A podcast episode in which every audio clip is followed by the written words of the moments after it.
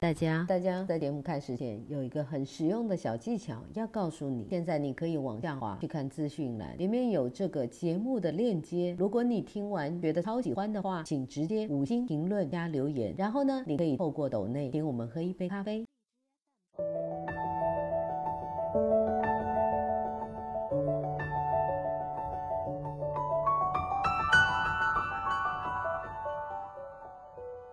风，杨绛。为什么天地这般复杂的把风约束在中间？硬的东西把它挡住，软的东西把它牵绕住。不管它怎样猛烈的吹。吹过遮天的山峰，洒脱缭绕的树林，扫过辽阔的海洋，终逃不到天地以外去。或者为此，风一辈子不能平静，和人的感情一样，也许。最平静的风，还是浮浮微风。果然，闻风不动，不是平静，却是酝酿风暴。真蒙的暑天，风重重的把天压低了一半，树梢头的小叶子。都沉沉垂着，风一丝不动，可是何曾平静呢？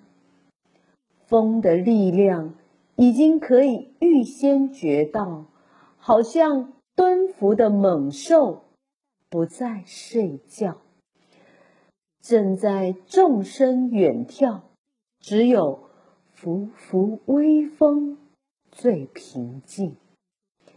没有东西去阻扰它，树叶由它撩拨，杨柳顺着它弯腰，花儿草儿都随它俯仰，门里窗里任它出进，清风。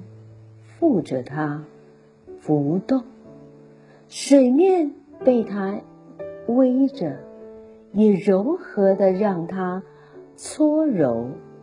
随着早晚的温凉，四季的寒暖，一阵微风，像那悠远清淡的情感，使天地浮现出忧喜不同的颜色。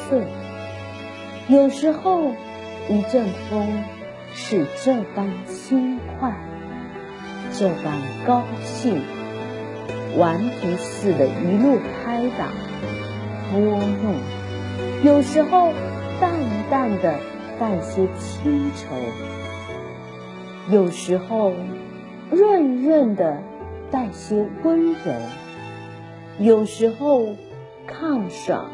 有时候凄凉，谁说天地无情？他只微微的笑，轻轻的叹息，只许意志者的风拂拂吹动，因为一放松，天地便主持不住。假如。一股流水，嫌两岸柏树太紧，它只要流流流，直流到海，便没了边界，便自由了。风呢，除非把它紧紧收束起来，却没法儿解脱它，放松些。让它吹正些吧，树枝儿便拦住不放，脚下一块石子，一棵小草，都横着身子，伸着臂膀来阻挡。窗嫌小，门嫌窄，都挤不过去。墙把它遮住，房子把它罩住，但是。风顾得这些吗？沙石不妨带着走，树叶儿可以卷个光，墙可以推倒，房子可以掀翻，再吹重一些，树木可以拔倒，山石可以摧塌。可以卷起大浪，把大块土地吞没；可以把房屋、城堡一股脑挤扫了个干净。听他狂傲獰笑、怒吼哀嚎一般，越是阻挡他，越是发狂一般推撞过去。谁还能管他吗？地下的泥沙吹在半天，天上的云压进地，太阳没了光辉，地上没了颜色。只要把天地捣毁，恢复那不分天地的混沌。不过，风究竟不能掀翻一角青天，撞将出去。不管怎样猛烈，毕竟闷在小小一个天地中间，吹吧，只能像海底起伏鼓动着的那股力量，掀起一浪。又被压服下去，风就是这般压在天地下，吹着吹着，只把地面吹起成一片凌乱。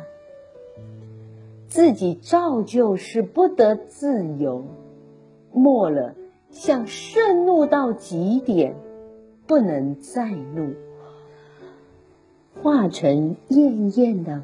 烦闷懊恼，像悲哀到极致，转成绵绵忧恨；狂欢到极点，变为凄凉；失望到极点，成了淡漠；风尽情闹到极点，也乏了。不论是炎冷的风，真热的风，不论是。哀嚎的风，怒叫的风，到未来渐渐微弱下去，剩几声悠长的叹气，便没了声音，好像风都吹完了。但是，风哪里就吹完了呢？只要听平静的时候，夜晚黄昏，往往有几声低语，像安命的替老人无可奈何的叹息。风终究还不肯驯服，或者就为此吧。天地把风。这般紧紧地约束着。